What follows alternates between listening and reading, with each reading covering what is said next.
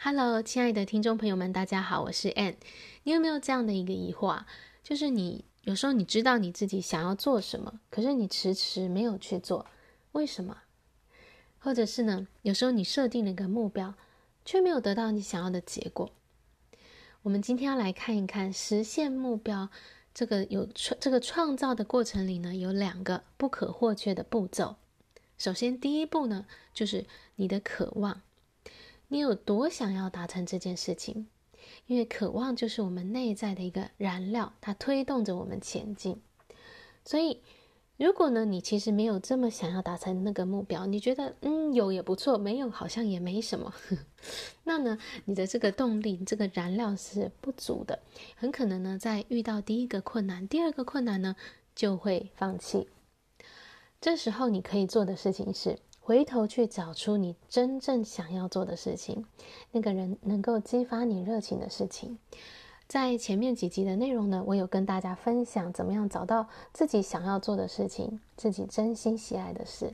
有空可以回去听听看。那再来是第二个部分，是信念。我们都知道人的潜能是无限的，没有什么事情是你想要做却做不到的。但是，我们一个人呢，他能够成就到的一个高度，不会超出他的信心所到达的高度。也就是说呢，你相信自己做得到，你就做得到；你不相信自己做得到，那你就很难做到。因为我们的内在有一套信念系统，是我们从小到大建立起来的，它是我们对自己的看法，我们觉得自己能够做到什么的。惯性思维想法，当我们要做的事情超过了我们的信念，我们的心智呢，就会开始制造各种的理由来告诉自己说，为什么这件事情我做不到？不断的去说服自己，直到我们放弃。那如果呢，一个人他相信自己可以做到，那我们心智他就会配合产生一连串积极的想法来告诉自己说。为什么我做得到？我可以怎么做？等等的，去帮助我们达成目标。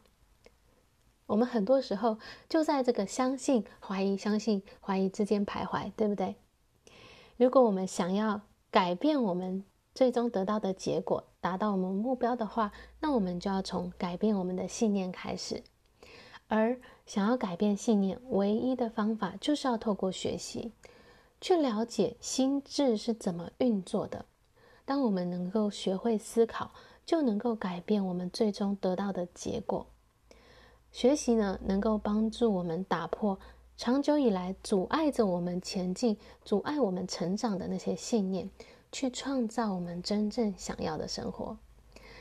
所以总结来说呢，今天分享就是在实现目标这个创造的过程里面，有两个步骤是不可或缺的。第一个就是你的渴望，你是真的想要做这件事情吗？第二个是你的信念，你相信自己可以做得到吗？那透过学习呢，我们就能够调整我们的信念，让我们对自己越来越多的信心。好，谢谢你的聆听，我们下一集再见，拜拜。